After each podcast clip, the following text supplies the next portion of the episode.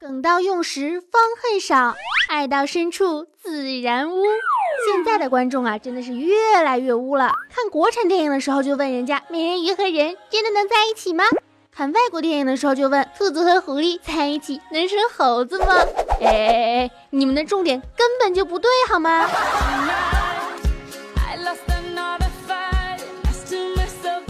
亲爱的听众朋友们，大家好，这里是少你一个不少，多你一个好吵的谢天谢地你来啦！喜马拉雅小电台，我是刚被国民老公送这种鸡撩的少女心炸裂，每天嚷嚷着老公你不亲我就不起床，周末又被一只狐狸撩的，就算是跨越了种族的差异，也想抱住么么哒的温馨治愈正能量，暖心暖胃暖被窝的螃蟹美少女兔小慧么么哒。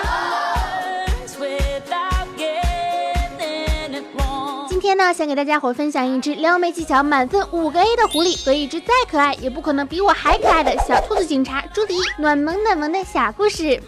没错啊，就是最近非常火、好评率百分之百的吸金迪士尼新片《疯狂动物城》。谁说动画都是给小孩看的呢？今天啊，就让你们这些大人自己来送钱，打脸啪啪的。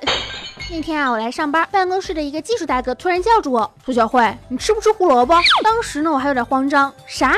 胡萝卜为啥随身携带胡萝卜呀？但是秉承着有吃的不要是傻蛋儿的原则，我还是屁颠屁颠才接过来了。我一看呢，胡萝卜的外包装上面写着《疯狂动物城》明日上映，突然恍然大悟啊，这个啊是宣传方式，真的是别出心裁啊！人家都发个什么海报啊、小扇子、小传单啊，或者洋气一点的做个钥匙扣小玩具，这片子呢直接送胡萝卜也是棒的没谁了，脑洞也是大。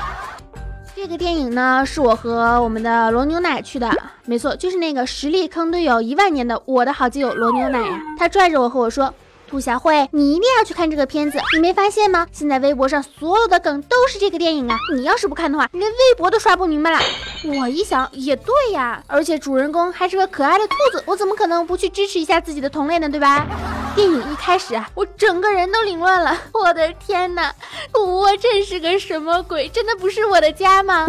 妈妈，我找到我的老家了，是不是以后混得不好就可以回家种胡萝卜当个小村姑啦？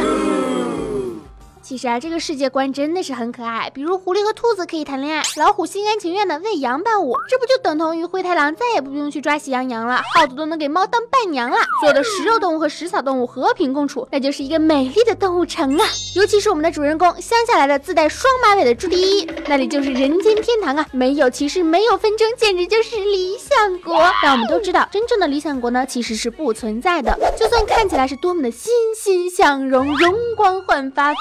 阳光的，但是还是会存在着勾心斗角。你一个种胡萝卜的小村姑，还想去大城市当警察？你一个小货嘴，还想伸张正义、除恶扬善了？站起来都没人家躺着高，和人家犀牛大象比起来，你再凶神恶煞，那也顶多是傲娇卖萌。所以呀，我们的小兔子呢，一开始是不被重视的，当什么警察呀？也就是个交通协管员。但我们的兔女郎能忍吗？世界如此美丽，我却如此脆弱。谁说我们兔子没有地位？呸！那是万恶的旧社会。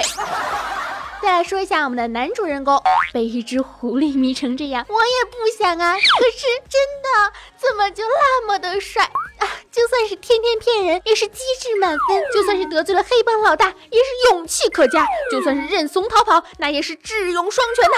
我不管，我们家狐狸最帅了。媳妇头戴安全帽，腰揣寻呼机，左手双节棍。右手大板砖，我媳妇一张嘴敢咬警犬的大腿，我媳妇一跺脚吓得警察赶紧跑。好了好了好了，正儿八经的说一下这个狐狸啊，因为所有的人呢对狐狸的第一印象就是狡猾欺诈，就算是一个外表看起来再和平、再美好的动物城，大家也不可能真正的放下所有的偏见。我们的狐狸先生的内心呢，其实非常的细腻柔软，是个好人。当然了，也是非常的敏感，玻璃心。敏感肌，所以刚开始呢，兔子和狐狸的初始就像是所有的浪漫唯美、狗血、脑残偶像剧是一样的，不太美好呀。欢喜冤家呗，你方唱罢我登场，你和我玩心机，我和你比狡猾。现在的姑娘早就不吃什么霸道总裁那一套了，像狐狸这么可爱又会撩妹的花美男才是我们的菜，好吗？不过既然所有的偶像剧都会出现什么恋人吵架的戏码，一个被一个伤害了，回家休息反思了，想来想去还是自己做错了，最后道歉重归于好了。但是为什么这种固定的戏份在这个电影里面，每一个细节都是显得那么的可爱呢？我的天哪，我是不是中毒太深了？另外还有一个角色特别特别特别的想说，就是那个树懒，哈哈哈，我给你讲一个笑话。哈哈就 这种语速很魔性，有没有？为什么？为什么骆驼会有三个峰呢？因为有一个怀孕了。真的，这个角色的塑造不要这么成功好吗？明明都那么慢了，还非要叫闪电。明明那么慢，飙车还贼拉猛。哥们儿，你逗我呢吧？大写的心疼啊！要搁兔小慧这个语速啊，我觉得都能给憋死了。什么都不说了，表情包先收一套吧。这里呢，还是想念叨两句。舒兰这一段绝对是在影射美国的交通啊，还有什么法国的什么公务员呐，什么办事效率啊，对吧？然后那一天呢，我看完电影之后，我妈就问我，说是你今天去看电影了？说对呀。她说你去看什么了？我说《疯狂动物城》。我妈一脸不屑呀，一个动画片有啥好看的？哎，这个虽然是个动画电影呢，但是简直是神圣的光芒万丈啊！少女心扑通扑通在狂跳。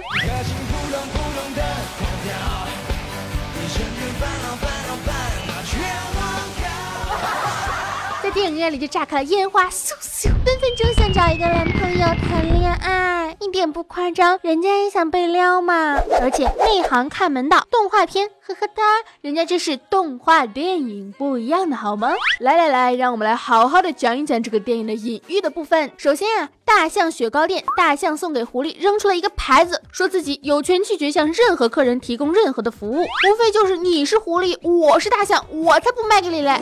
去年引起争议的那。一个印第安纳州的恢复宗教自由法，赋予了企业以宗教自由为理由拒绝向同性恋人提供服务，当时也是引起了很大的争议，那可是轩然大波啊！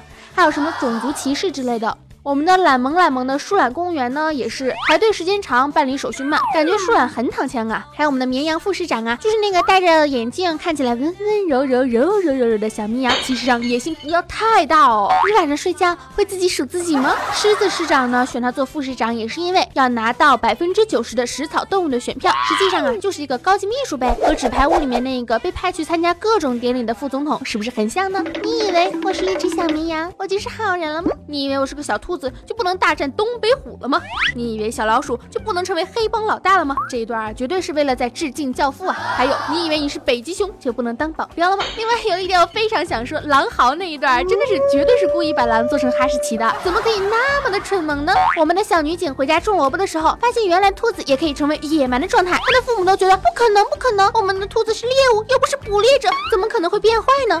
所以这里啊，就涉及到了同样是犯罪，同样是罪恶，如果是歧视者的同类，就要去找理由开脱；如果是被歧视者做的，那么就是种族存在着缺陷。这种问题涉及到的就是舆论和道德的强者和弱者。这种思维模式的歧视，就是人类社会的一个真实写照。其实啊，在影片之中，所有的细节都可以反映到人类的社会。你想啊，咱们国产动画走的路线，基本上就是小动物会说话，爸爸妈妈，我们一起愉快的玩过家家。但是除了低龄的小孩之外呢，没人愿意看，长大之后也就忘了。包括什么蓝猫淘气三千问啊，这里还有很多科学知识呢。可是长大以后，谁还愿意再去看一遍呢？根本就不会再看了。日本的动漫风格呢，又不一样了，热血、青春、走剧情。等你到了美国，你看看功夫熊猫啊，中国的功夫，中国的熊猫，美国的动画片儿，美国的钱。到现在这个疯狂动物城更棒，整个世界都成了老美的天下了啊！我这里并没有什么黑国产动画的意思，主要是咱们现在的国产动画呢，正在逐步的发展。你看《秦时明月》呀，不也越来越好了吗？还有《大圣归来》《魁拔》，这些都。是业界良心动画电影呢，其实是不分国家、不分国籍，只要你有想法，只要你想创造，只要你有了一腔的热忱，绝不退让，只做想做的，那么成品出来，大家就一定会买单。问我为啥这么肯定？哼，因为啊，这就是青春啊，这就是值得宣扬的正能量，也是我们小兔子警察所信奉的正者无敌。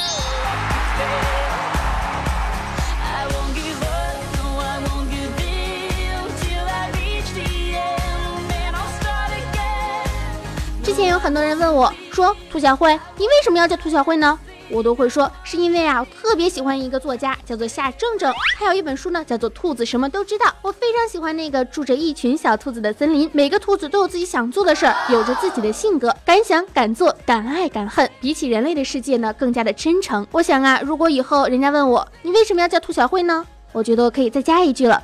因为我和小兔子朱迪一样，是一个有梦想、不想回家当村姑的兔子呀。看似是小孩子的童话，骨子里却是成年人的童话。在阴谋和黑暗中，永远闪烁着人性最初的光芒。爱吃爱喝爱笑的警察局前台报警官，看似不苟言笑的秉公执法的牛局长，爱憎分明、知恩图报的黑社会的老大鼹鼠老大，劲歌热舞、奔走呼吁和平的城市明星杨小姐，还有我们对着狐狸终于放下心防的兔爸兔妈，集聪明才智、勇敢坚韧于一身的兔子狐狸的情侣在一起，到底会不会生猴子呢？狐狸和兔子情侣，还有喜欢裸奔的羊驼，反正也不知道是什么了。在这里呢，念叨念叨，听起来这些什么复杂的隐喻啊，也很没意思。所以让我们做一个简单开朗的小姑娘，就直接看一看兔子狐狸的 CP 档，吃吃小蜜糖就好啦，多幸福呀！我呢看东西啊，主要是为了开心，甜蜜、忧伤、可爱、幸福，每天啊都是非常的开心幸福啊。这部电影呢，给我带来了很多的感动，也给我带来了很多的欢乐，这就足够了。有欢乐，有痛苦，这就是人生。好了，本期的节目到这里就结束了。关于疯狂动物城，你有什么想说的吗？可以加兔小慧的节目微信，兔小慧全拼二零一五 T 大写，简介里面都有写。还有我们的公众账号啊，新浪微博啊，都是兔小慧么么哒，青春阳光正能量，每天都是棒棒哒，爱大家么么哒。